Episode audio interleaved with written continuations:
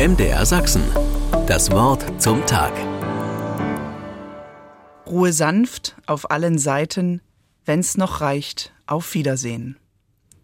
Wäre das ein Gedicht, das Sie für eine Traueranzeige auswählen würden? Tatsächlich stand es so in der Zeitung. Allerdings war dieser Text nicht für die Todesanzeige bestimmt. Ruhe sanft auf allen Seiten, wenn's noch reicht, auf Wiedersehen, war die Anweisung für die Beschriftung der Kranzschleife. Auf beiden Seiten sollte Ruhe sanft geschrieben werden, falls dann noch Platz auf der Schleife sei, sollte Auf Wiedersehen dazu. Im Bestattungsbüro ist das wohl durcheinander gekommen.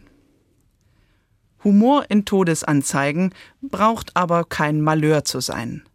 Manchen Angehörigen gelingt eine liebevolle und treffende Formulierung. So stand als Motto in einer Anzeige für die kurz hintereinander verstorbenen Großeltern Wie im Leben, Oma rief, Opa kam. Diese Fundstücke aus der Zeitung beweisen, Todesanzeigen können durchaus amüsant sein. Interessant sind sie auf jeden Fall. Sie vermitteln einen Eindruck, wie Menschen heute mit dem Tod umgehen, wie sie den Abschied gestalten, welche Überschrift sie dem Leben geben. Als Christ wünsche ich mir, dass die Nachricht von meinem Tod gleichzeitig vom Leben erzählt.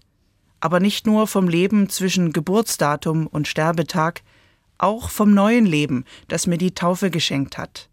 Das ist die Hoffnung, die mich leben lässt und mit der ich sterben kann. Wenn der Tod, den wir sterben, vom Leben singt. So heißt es in einem Lied, das mein mittlerweile auch schon verstorbener Lehrer geschrieben hat. Wenn der Tod, den wir sterben, vom Leben singt, dann hat Gott unter uns schon sein Haus gebaut, dann wohnt er schon in unserer Welt. Für mich ist das keine Vertröstung, sondern die Realität meines Lebens und aller, die mit mir an die Auferstehung Jesu Christi glauben. MDR Sachsen. Das Wort zum Tag.